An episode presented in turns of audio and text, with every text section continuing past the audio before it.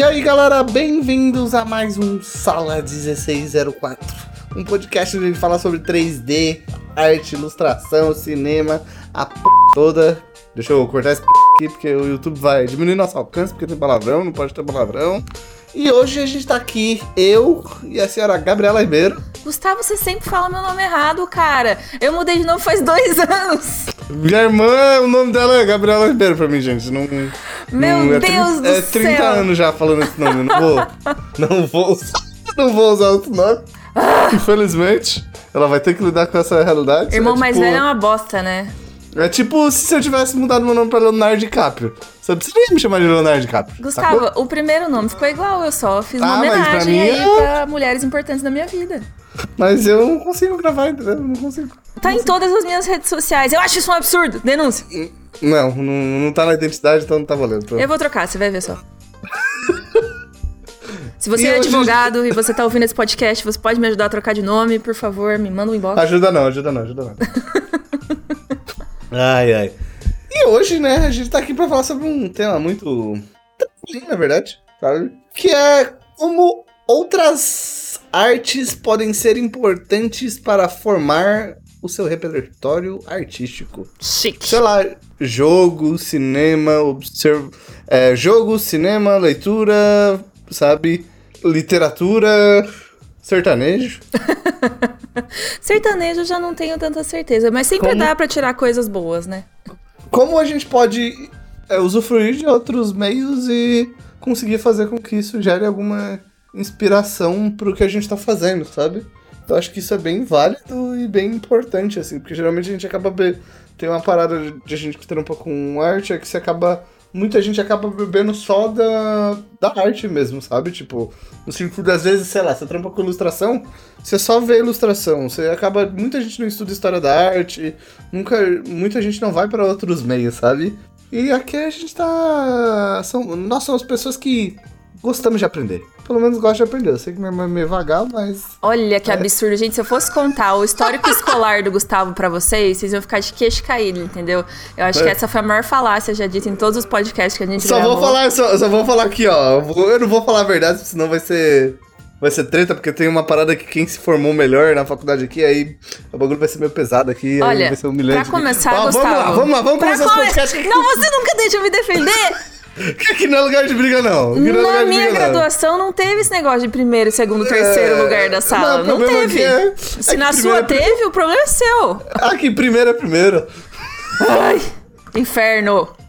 Ah, então, vamos lá. Po- Por exemplo, vamos começar a discutir um pouco disso. Como você é, vê essa parada? Tipo, como você vê o uso de outros meios, outras mídias pra inspirar o que você faz? Que, sei lá, na parada da literatura, sabe? Eu acho que na literatura é um pouco mais concreto, tipo, as coisas, né? Até porque você tá juntando um monte de palavras. É um pouco mais lógico que a arte, né? Me- me- É um pouco menos sensitivo. Como você vê essa influência desse, desses outros meios, tipo, e, e por que, que você acha isso importante? Ah, eu vejo como uma coisa fundamental, assim, tipo, pensando no meu processo criativo, se eu ficasse restrita ao âmbito da literatura e só usasse de referência outros livros para criar o que eu crio, eu ia ficar muito limitada. Ahn, por exemplo, quando você faz uma descrição num livro, você não pode se basear só em outras descrições que outros autores fizeram, sabe? Tipo, se você vai imaginar um lugar novo, sei lá, vamos pegar um ambiente mais de fantasia, que eu sei que é uma parada que a galera curte bastante.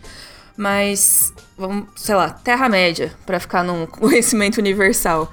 Pro Tolkien construir aquelas imagens, ele não simplesmente sentou no PC dele. Tô imaginando o Tolkien agora num PC. Ia ser engraçado Exato. o Tolkien e sua, sua tablet. É, ele não sentou. iPad Pro. É, não sentou na, na mesinha dele e começou a escrever, tipo, ah, o Frodo e tal. Tem muita pesquisa envolvida, sabe? Tipo, tem pesquisa desde o nível bio- de biologia, porque ele tinha que estudar a vegetação e como aquela vegetação se comportava e como aquela vegetação poderia ser um obstáculo num caminho que eles iam ter que atravessar, até é, mitologia para ver como seriam as criaturas e quais características que elas iam ter, como que era o clima sabe, nesse período da história do mundo. Então tem muitas nuances e coisas que a gente precisa pesquisar e levantar para fazer um trabalho com literatura. Quando você vai fazer principalmente romances ou sei você lá, ficou contos, falando, você, isso- deixa eu fazer uma intervenção aqui. Diga. Que eu tô dando risada sozinho. Tô falando do. Você falou do Frodo no PC, né? Eu falei Frodo no iPad, eu fiquei imaginando o Frodo sendo brasileiro do Rio de Janeiro, escrevendo na atualidade assim, Fro- Frodinho pé de mesa. Hashtag Frodinho, pé de mesa. Frodinho pé de mesa, imagina ele escrevendo se o Tolkien fosse do Rio de Janeiro, como ele escreveria. Então, isso Perfeito. com certeza influencia muito na criação de uma arte, assim.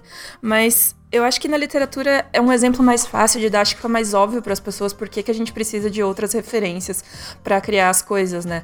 Porque a gente está lidando com uma coisa que é artificial, né? A linguagem é uma coisa inventada. Então a gente tá. Bom, se a gente for pensar assim, todas as coisas são inventadas. Mas é, é diferente uma arte que, é, que você vê, né? Que é uma coisa que você bate o olho, você enxerga, e uma arte que é como a literatura, que você precisa se deter sobre aquilo para conseguir extrair significado de alguma forma, né? Então, tipo, acho que o exemplo mais direto é quando é, a gente vai escrever alguma coisa que é um romance histórico, assim. Você tem que pesquisar a vida dos personagens, o que eles gostavam de comer, como eles se vestiam, como eles, sei lá, se locomoviam de uma cidade para outra, como que era o tipo do cabelo que a galera usava naquela época, sabe? São muitas as referências que você tem que levantar. Mas eu acho que quando você vai falar de, de arte tipo 2D e 3D, arte digital de modo Sim. geral, é, as pessoas não é tão claro assim esse uso de referências porque as pessoas curtem muito a ideia de desenhar da imaginação, né? Principalmente quem tá começando assim, acha que tipo, ah, vou desenhar aqui um gato e aí desenha um gato sem olhar a referência de um gato. É, mas eu, eu acho que isso também vai num, num outro ponto, assim. Eu acho que, tipo, a gente, na hora de. Tem uma parada, tipo, é, na hora de produzir arte, seja qualquer ela do tipo, tipo, a maioria das artes, de uma maneira geral, elas exploram todos os sentidos, sabe? Todos os nossos sentidos. Mas de uma maneira geral também, todas elas acabam tendo um enfoque em um sentido específico. Nosso, né? Tipo, algumas são a visão, outras são o olfato, saca? Culinária, saca? Então, tipo, cada uma delas enfoca num sentido específico. Só que eu acho que essa parada de vo- você consumir outras artes, ela tá muito ligada em você também tá aberto para deixar o processo de produção artística ser uma parada não só lógica, sabe? Ser também uma parada mais sensorial, por assim dizer, sabe? De sentimento, sabe? Por exemplo, ah, eu tô ouvindo uma. Eu tô fazendo uma. Uma parada. Uma parada, a parada mais óbvia, que provavelmente todo mundo faz. É, muita gente faz. Ah, eu tô escrevendo uma parada sci-fi. Então deixa eu pegar um monte de música sci-fi pra me ouvir e entrar no clima enquanto eu tô escrevendo, sabe? Mas eu, eu acho que aí, tipo, a gente tá trabalhando, tipo, algum sentido só. O legal do deixar se influenciar por outras coisas é também deixar as essas referências a meio que afetarem todos os nossos sentidos, sabe? De uma maneira geral. Quando você tá ouvindo música, você não só ouvir a música, sabe? Você sentir a música, você literalmente cheirar aquilo, sabe? Tipo, de tentar ter uma experiência mais de vários sentidos em relação àquilo. Fora a experiência só lógica. No caso da experiência lógica, eu acho que é bem direto em tudo, sabe? Tudo que você vai fazer em relação à arte, independente de qual seja. Já se assistir um filme, se assistir uma série, se for ouvir uma música, sabe? Se for jogar um jogo, tudo isso tem estrutura, sabe? Todas essas áreas têm estrutura. Todas essas áreas, tipo, quando você lê um texto, você tem um ritmo. Numa pintura, você tem o ritmo da pintura e o fluxo da pintura e a tensão da composição e a parada toda. Quando você vai assistir um filme, você tem diversos elementos, desde a tensão que você escuta através, através do sound design, ou desde a tensão que você vê gerada no contraste da fotografia, ou desde a tensão que você tá observando na atuação do personagem, sabe? Então, tipo, por exemplo, o cinema é um bom exemplo desses jogos, que são artes que juntam todas as artes, sabe? E mostra como vários elementos podem se reforçar, criando um todo maior, sabe? Tipo, então você tem ali no cinema, você tem, tipo, o concept, você tem ah, o sound design, a trilha sonora, a fotografia, tipo, atuação, um monte de arte junta entrando em, em sincronia para fazer com que a gente sinta alguma coisa, sabe?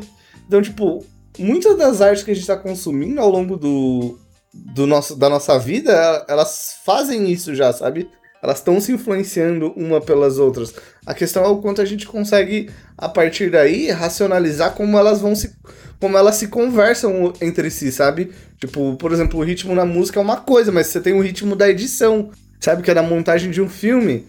Então, os conhecimentos, eles vão meio que se cruzando conforme você vai entendendo mais, por exemplo, de desenho, de ilustração. Você vai vendo que você consegue olhar pra música encontrar conceitos similares, sabe? Que você pode transpor para aquilo que você tá fazendo no desenho e por aí vai. Uhum. Eu sempre tive um pouco dessa sensação de que todas as artes são parecidas quando você separa elas em blocos, assim. Tipo, a nível de estrutura, as coisas que você tem que entender do processo de criação são parecidas para todas as artes. Isso é Exato. meio louco, mas eu sempre fiquei com essa sensação, assim, de que tem coisas muito similares e tem uma ponte ali entre todas essas coisas. Mas o que você falou do negócio de sentir, eu acho que é uma das partes importantes da gente destacar aqui, assim, porque quando a gente tá criando alguma coisa, a gente tá querendo falar, né? É, a gente tá querendo, sei lá, dar sentido a um sentimento que a gente tem, ou materializar uma ideia. A gente quer falar alguma coisa, a gente tá tentando expressar alguma coisa. E para que essa coisa consiga ser expressada em sua totalidade e integridade, as outras pessoas têm que entender o, o que, que você está querendo dizer, certo? E é muito difícil. É muito difícil que isso aconteça, porque você tem que tirar uma coisa da sua cabeça que é completamente abstrata e colocar na cabeça da outra pessoa que entende as coisas também de formas abstratas. Mas o que é muito louco disso é que a gente arranjou uma maneira aí de fazer essa comunicação acontecer, né? As pessoas in inventam coisas que que conseguem transmitir esses sentimentos. O Gu tava zoando com a música sertaneja, mas um dos motivos da música sertaneja ser muito, fazer muito sucesso é porque ela consegue transmitir os sentimentos de uma forma muito clara. Então isso acaba atingindo milhões de pessoas e fazendo com que milhões de pessoas se sintam conectadas com aquela história que está sendo contada nas músicas. É... é, se você para pensar, por exemplo, em música sertaneja, ele é tipo uma parada que tem tipo o storytelling mais básico possível, sabe? É música de sofrência, sobre amor, sobre tipo traz muito da referência ali. É, são, a, são a vida das pessoas, sabe? Tipo, é o cotidiano das pessoas, é, são as relações amorosas e por aí vai, né? Uhum.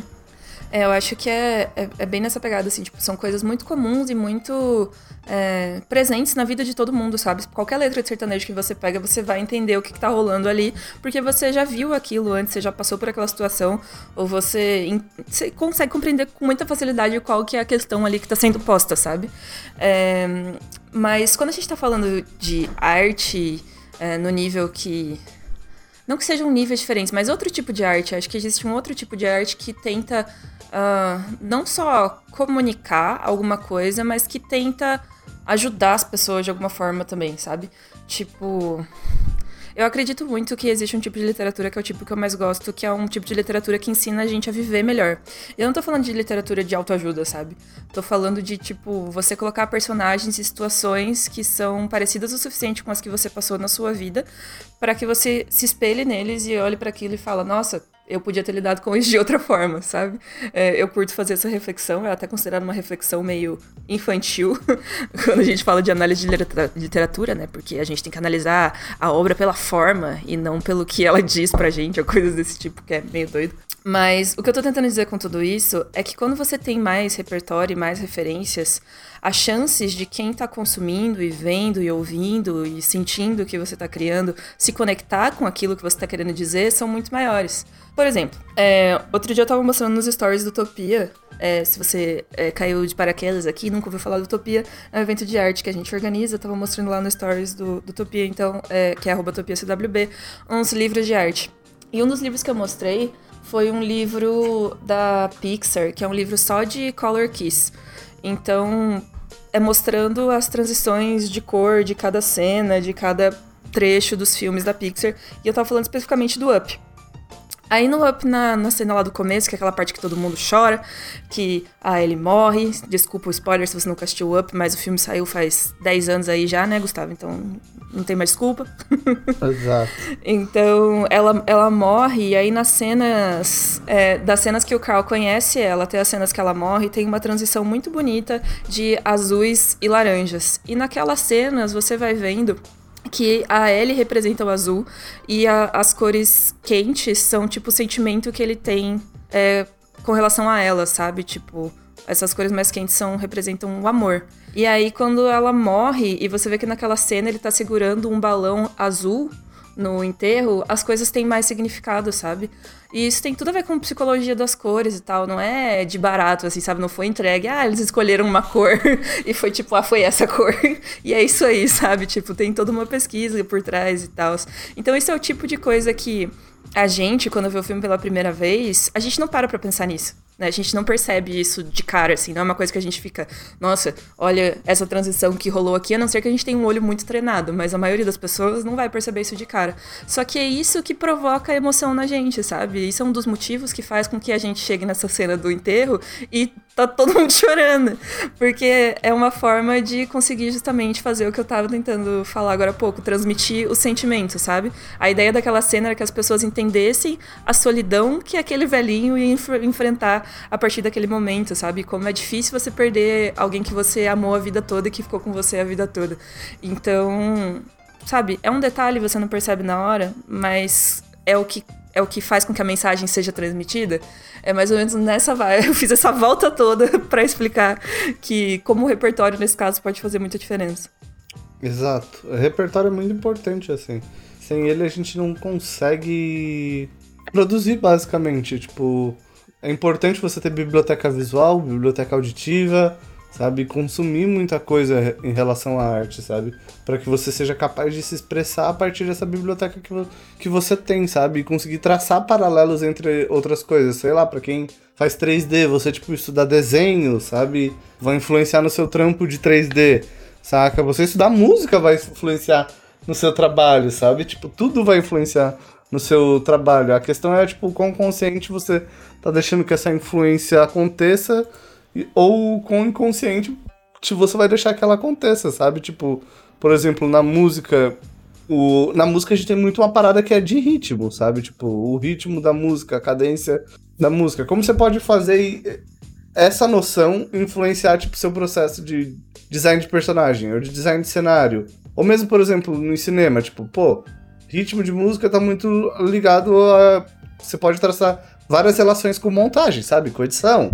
E por aí vai, sabe? Como você consegue traçar esses paralelos e conectar essas pontes, sabe? Que você pode olhar assim e falar assim, cara, esse negócio não tá conectado a esse. Mas em um determinado momento, conforme você vai indo mais fundo nesses outros campos, você começa a conectar essas linhas, sabe? Entre uma área e outra, que antes você não via associação e agora você começa a ver, sabe? E a sua visão começa a ficar cada vez mais global, sabe? Tipo, esse é o momento que você começa a ver uma coisa e você não, não analisa só pelo que ele parece ser ao você ouvir, sabe? Tipo, tipo a música. Você começa a analisar isso com outro sentido, sabe? E você começa a ter ou dar outros significados que não só os concretos, significados concretos que aquela parada tem, geralmente. Sim, é bem isso. E não, é bem isso e ao mesmo tempo também não é só isso. Porque, por exemplo, você tendo mais repertório, conhecendo mais de outras artes, você pode misturar coisas que ninguém nunca misturou antes e acabar criando algo novo a partir disso. E eu acho que isso é uma coisa muito poderosa, sabe? Do tipo, ah, você pegar uma pintura renascentista e, sei lá, uma música da Maiara Maraíza e criar alguma coisa com essa combinação dessas duas ideias, sabe?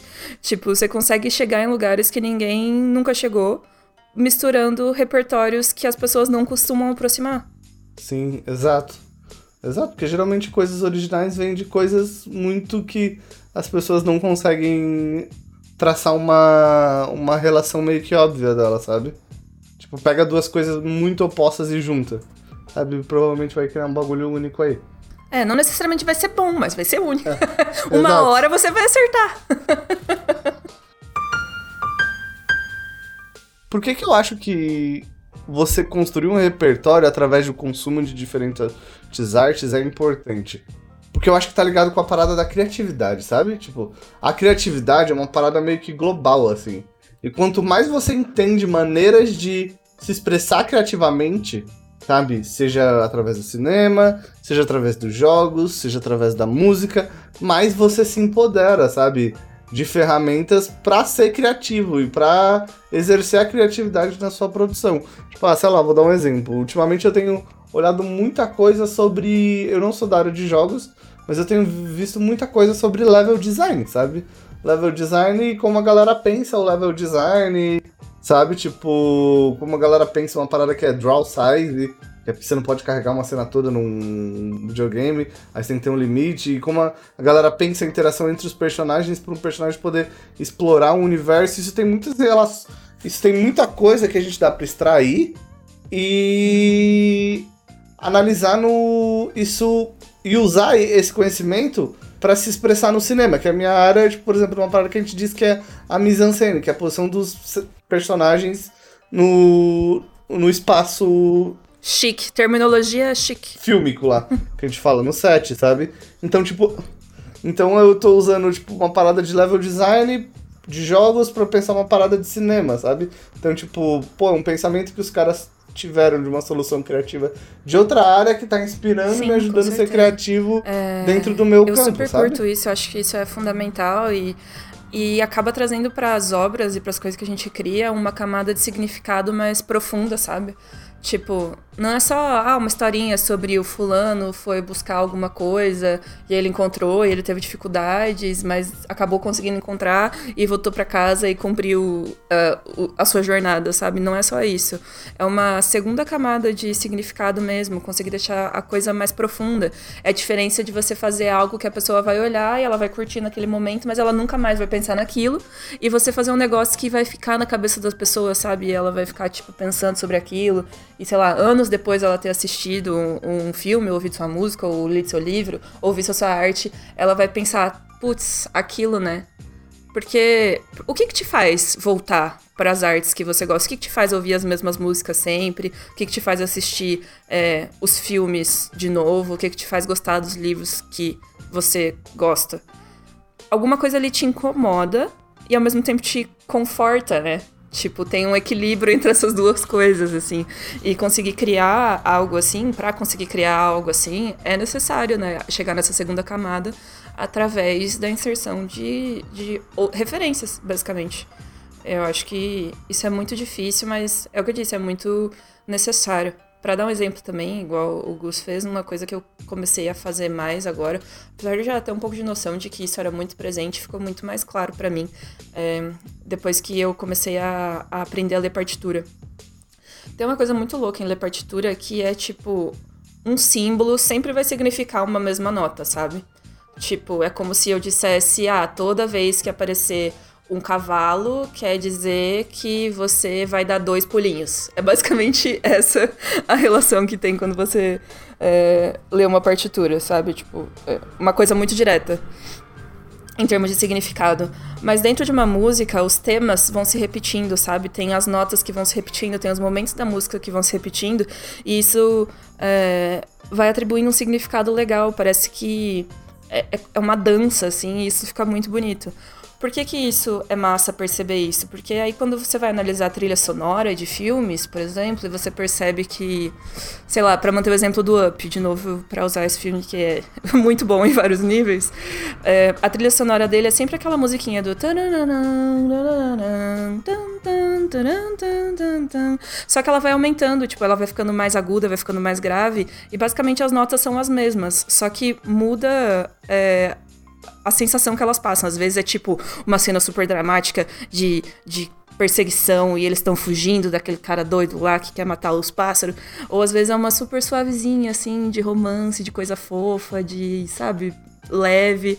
Então, é, os mesmos teminhos e as mesmas notas musicais podem ser usados de formas diferentes. E aí eu peguei essa ideia, assim, e eu tentei colocar ela é, nos textos que eu tava escrevendo. Tipo, como que eu consigo repetir esse mesmo teminha, sabe? Passar para literatura o que seria essas mesmo, esse mesmo som e usar ele de formas diferentes. É, É uma coisa meio louca, né? Mas percebe como, tipo, acho que é, é uma coisa bem possível de me levar para um lugar diferente do, do lugar que eu tava? Em termos de, do que eu tava escrevendo. Tipo, eu posso criar um texto diferente do que eu tava acostumada a escrever, ou testar uma nova ideia. Sim. Praticar uma coisa outra, sabe? Que eu não tava. Uma coisa que eu não tava fazendo antes. Então. É esse. Esse é o meu exemplo. eu acho que é, tipo, é muito isso, assim. Eu acho que a parada de. de você. É, se empoderar através do, de explorar outras áreas é, é o seguinte. Busque é a parada da vontade do, da busca pelo aprendizado, sabe? Tipo, busque conhecimento. Na verdade é um bagulho bem óbvio, assim, sabe? Se você não tem vontade de aprender as coisas, você não vai longe, basicamente. Gustavo para presidente tipo, é do Brasil. através da educação que a gente consegue transformar a nossa vida, sabe? Sabe? E essa parada de você explorar outras áreas pode te dar mais ferramenta para justamente você conseguir se expressar da maneira que você quer, sabe? Pra, pra, pra fazer com que a sua, a sua habilidade uhum. chegue mais perto da sua visão, sabe? E que você consiga cada vez ser mais preciso naquilo que você tá botando no papel ou fazendo na música e por aí vai. Sabe? Então eu acho que é tipo de vital importância o consumo do, de outras coisas. Às vezes, isso não pode ser. Isso pode não parecer óbvio no começo. Sabe? Tipo, você tá fazendo e você não tá entendendo o como aquilo tá influenciando o seu trampo. Sabe? Só que a questão ali é. não é tipo, a gente não tá falando aqui, assiste filme só. Sabe? Tipo, Sim. a gente tá falando aqui, estuda o processo criativo por trás do filme. Estuda o processo criativo por trás da construção de uma música. Estuda o processo criativo por trás da construção de um texto. Sabe? Ou de um jogo. Total. A partir disso, você vai começar a ver o jogo de uma maneira diferente. Sabe? Tipo, é a mesma coisa, a gente estuda arte, desenho, 3D, uhum. ilustração, a gente consegue. conhece o processo criativo dessa área, sabe? Então, tipo, você tem que ter um overview, você tem que poder olhar para outro lado para poder olhar para um filme e falar assim, nossa, eu tô entendendo o que esse cara fez na edição. Você tem que entender um pouco de como a edição funciona. Sabe? Ou, por exemplo, programação, sabe? Você tem que entender um pouco como a lógica da programação funciona para deixar isso afetar outras áreas do conhecimento que você tá trabalhando, sabe? Então é um negócio muito de ter quem justamente faz. As pessoas que geralmente fazem isso são as pessoas que têm fome por conhecimento e gostam muito de, de aprender, sabe? É, eu acho que você tem que ser muito curioso, né? Você tem que ser uma pessoa curiosa para querer entender realmente qual é a forma de construção das coisas. Tipo, acho que isso já leva a nossa discussão para um lugar que a gente é, acaba chegando, porque as pessoas fazem bastante essa pergunta, né? Do tipo, tá, você tá falando que é importante, já entendi que é importante é, eu construir repertório, mas por onde eu começo? Eu diria que, assim, sabe aquele filme que você gosta? Veja como ele foi construído, leia o roteiro do filme, veja quais foram as escolhas cinematográficas feitas para que ele se realizasse da forma que ele se realizou, sabe? Tipo, se tem uma cena de tensão no filme, assim, que você fica segurando a sua respiração até chegar numa resolução dessa cena, como que está sendo construído, sabe? Quais elementos os produtores estão usando para construir essa tensão? É um ângulo de câmera? É uma trilha sonora? É um personagem diferente? É uma situação? Tem uma arma envolvida? Sabe quais elementos compõem aquilo ali?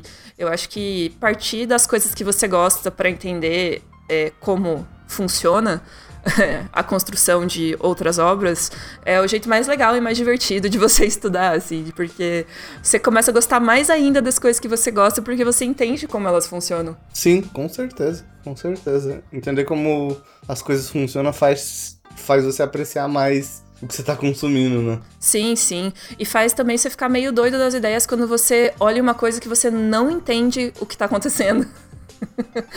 né? Eu, por exemplo, adoro um tipo de romance que é, na tradução se chama um romance com chave, que é um tipo de, de romance que você tem é, sei lá, 300, 400 personagens num livro muito grande, e aí você tem que ficar lembrando desse personagem, sabe? Que ele foi mencionado lá na página 1 e na página 87, e você tem que saber que é a mesma pessoa para conseguir decifrar a narrativa e entender o que, que tá acontecendo, sabe? Tipo, então, quanto mais você vai aprendendo sobre isso e mais entendendo de construção, você fica mais na pira de construções mais complexas, acho que cada vez. Tipo, Exato. De, de tentar entender porque por que, que você não entende certas coisas. exato, exato, exato, exato.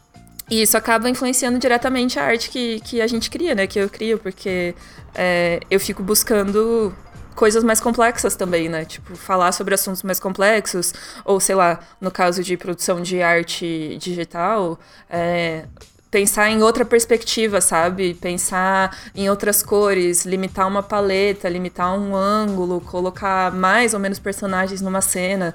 Você vai se desafiando mais, né? Sim, exa exatamente.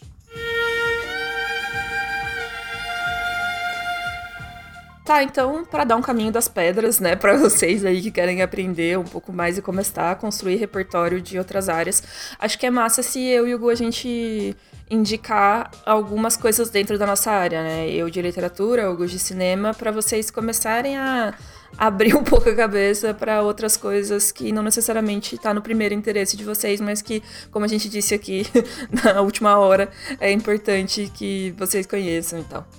É, quer começar, Gus? Fala sobre canais, livros de cinema, sobre filmes específicos que você acha que é importante a galera conhecer para começar a entender o universo do cinema. Deixa eu pensar aqui. Eu acho que tem, tipo, algumas paradas que são bem interessantes pra galera conhecer do universo do cinema, que eu acho que é, tipo, de storytelling no geral. Tem um, can um canal que é Lessons from a Screenplay, que é só sobre roteiro tem outro canal que eu curto muito, que é só de fotografia, que o nome do canal é Cooked Optics, que tipo, eles pegam os diretores de fotografia para falar sobre, as sobre a fotografia do filme, composição, cor, sabe, contraste, sombra, tipo, a parada toda, sabe? É bem legal esse canal. Ó, tem um canal de jogos que eu tô pirando nesse canal. É Game Makers Toolkit, tá? Que o cara fala tudo sobre desenvolvimento de jogos. Basicamente, sabe? Eu curto muito esse canal e eu tô muito na pira de estudar as, o processo de produção de jogo, jogos agora, eu tenho assistido muito ele, sabe? Então eu altamente recomendo esse canal. Acho que são esses. Esses são os que você mais curte livros de para quem tá tentando entender, começando a querer saber mais sobre cinema, você indica algum? Nossa, tem tanto livro, tem tanto livro. Mas eu acho que o mais legal e o mais top para mim, de cinema, é, tem um livro que se chama Hitchcock Truffaut. Que é sobre uma entrevista que o Truffaut Pô, fez com o Hitchcock. Mas esse livro aí não é da Kozak Naif, Gustavo? É. tá esgotado, mas deve ter registrado já, deve ter registrado. É. Sabe, é Hitchcock Truffaut, então ele tem uma conversa entre o Hitchcock e o Truffaut e, e eles quebram o filme, tipo, frame a frame, sabe? No livro você tem todos os, os planos do, do filme, é muito foda, é uma conversa muito foda e você ver como o Hitchcock pensa cinema, assim, é bem da hora, é bem foda. Sim, eu acho que em, em nível de construção, acho que é uma indicação muito boa essa aí. é... Bom, de literatura, se você está tentando é, começar a escrever ou se interessar por isso e quer aprender mais assim sobre como funciona o processo de criação de narrativas em texto, tem várias coisas que eu indico. É Especificamente se você está falando de, de livros, né? Tipo, no caso que o texto escrito vai ser o produto final e não de roteiro, que esse, de roteiro acho que o melhor exemplo que tem é esse que o Gus deu. Esse canal do Lessons from Screenplay é, é incrível. Eu curto muito também uh, um site que se chama Isso foi nosso pai espirrando ao fundo. Não foi ninguém gritando, nem ninguém morrendo. É, eu curto muito um site que se chama Tertúlia Narrativa. Eles são um grupo no Facebook também. eles têm umas ideias bem legais sobre criação de, de roteiro. É, e sobre livros. É... Ah, não, fora, fora isso também, também. Fora a Tertúlia também tem o canal do Raoni Marx que também é muito bom e ele fala sobre criação. Raoni, Raoni, Deuso! Raoni, muito bom canal mesmo. Nossa, adoro todos os vídeos dele, meu. Raoni é muito engraçado, eu sou muito fã dele. E ele ouve nosso podcast. Beijo, Raoni! A gente já gravou um episódio com ele, já tem Raoni, palestra. Tem palestra com ele no canal. Então faz a função aí, dá um search no canal do Raoni e no que a gente Raoni, tem... se você escuta esse podcast, a gente vai descobrir que você vai ter que comentar no nos comentários. Se ele não comentar, quer dizer que era tudo mentira. Quer dizer que você enganou a gente, Raoni. Você fica falando você pra mentiu. mim que você ouve podcast, você não ouve coisa nenhuma. Safadeza, isso daí, ó. Desonestidade. ai, ai, então essa é uma indicação, outra indicação muito boa para quem quer aprender mais sobre o roteiro. Sobre livros especificamente, eu curto bastante alguns livros que são mais teóricos, mas são fáceis de ler, sabe? Não é uma coisa muito maçante. Dois que eu acho que são bem bons, assim, para quem tá começando. É um que, da Francine Prose, que é para ler como um escritor, que ela vai falar sobre coisas bem específicas de criação de textos, mas de um jeito bem simples, assim. Então, tipo, o título dos capítulos é diálogos, personagens, cenários. Então ela vai quebrar as coisas em blocos assim e vai falar como eles funcionam dentro de uma narrativa. Acho bem massa. E outro que é um clássico aí do, da, da literatura, que é o escrever ficção do, do Francisco. Como é o nome dele? Ele tem 88 anos. Francisco Assis. Como é o nome desse, desse velho, Gustavo? Luiz Antônio de Assis Brasil. Assis Brasil era o nome que eu queria. Nossa, o pessoal da literatura, se me ouvir falando dele assim, eu vou ser processada. Mas ele é um. Eu já fiz até curso com ele. Ele é um dos responsáveis por criar o curso de escrita criativa lá na PUC do Rio Grande do Sul. Então ele é tipo uma daquelas figuras históricas, sabe? Tipo, dinossauros da, da escrita criativa do Brasil. Esse cara deve ser o dinossauro mais velho que tem. É, e ele tem um livro que é muito bom, que se chama Escrever Ficção, Manual de Criação Literária, e ele faz é, essa vibes também de, de ensinar como é que funciona a criação de uma narrativa. E por último, um terceiro que também é um clássico e que eu curto muito, porque tem uns insights assim que você fica até meio, meio tonto quando você lê a parada, você fica, nossa, não acredito que era tão simples assim, que é o Como Funciona a Ficção, do James Wood. São, acho que esses três livros são os mais mais básicos, mais porta de entrada aí para entrar no universo da literatura e entender como é que livros funcionam. Acho que tudo que a gente indicou aqui são coisas que são mais a parte de construção, né? A gente não falou nada sobre tipo é, aí veja esse filme, leia esse livro, porque essa história é muito boa, sabe? Porque não é sobre isso. é, Exato. É mais sobre entender os processos de criação do que sobre conhecer todas as obras do mundo, sabe? Ah, mas fora isso, a gente pode fazer um reforço aqui, né? Tipo, ah, sei lá, galera, não tenham medo de conhecer coisas novas, sabe? Tipo, não tenha medo de ouvir músicas que vocês nunca ouviram. Não Depois de um podcast de 40 minutos, o pessoal ainda tem medo. Isso. Não, mas é que às vezes a pessoa, tipo, fica com muito medo de aprender uma coisa nova ou de ouvir uma coisa nova, sei lá, porque parece muito distante, sabe? Ou sei Pensa, lá. você não tá querendo ser mestre em cinema, não, ou qualquer coisa, você é. só quer conhecer um pouco. Sim. Ser curioso, sabe? A ideia de explorar outras áreas não é ser um especialista super foda, ninja, Gaiden. Não, é só você aguçar sua curiosidade e a plasticidade, estimular a plasticidade da sua cachola. Total, bem isso. Então, tipo, não tenha medo de ver filmes, sei lá, em preto e branco, que é uma coisa que a galera super fica, oh meu Deus do céu. Ah, não, isso é hipster. Não. Não. Não, é só antigo, sabe? É outra, outra vibes. Sei lá, não tenha medo de ir no teatro, de, sei lá, curtir musicais, de ouvir música clássica, de, sei lá, ir num slam de poesia, sabe, sair da sua zona de conforto. É. Eu acho que essa é a, a, pira principal desse, desse episódio. Tipo, saia da sua zona de conforto em termos de arte, sabe? Vá para um lugar que você não foi ainda. Entenda uma coisa que você nunca parou para pensar sobre. Talvez, se você for para os lugares que você não se sente confortável, você pode encontrar caminhos que você nunca imaginou serem possíveis. E com essa frase profética de menino Gustavo Antônia Rosa, chupa, otário! Gustavo Ribeiro aqui. Amo minhas duas vó, mas é Gustavo Ribeiro. A gente encerra esse podcast do Sala 1604, esse episódio de hoje, no qual falamos muito sobre coisas teóricas, mas que esperamos que tenham ajudado vocês. Espero que vocês tenham curtido esse episódio. Se vocês gostaram desse episódio, desce dedo nesse like aí. Se inscreve no canal, que a gente tá chegando aí quase aos 44 mil inscritos. Se tudo der certo, até domingo a gente bate 50 mil? Bora! 50 mil é nóis! Inclusive, já para antecipar isso aí, a gente vai começar uma série especial de cinco podcasts que vão terminar na semana de aniversário da Revolution, que é a semana do dia 19 ao dia 23 de outubro. Então, continue acompanhando aí os próximos Sala 1604, que vai ter surpresinhas aí para os ouvintes que estão sempre conosco. Eu. Eu. Só espero que vocês estejam prontos para o que está a vir. Vem aí! Vem aí, vem aí.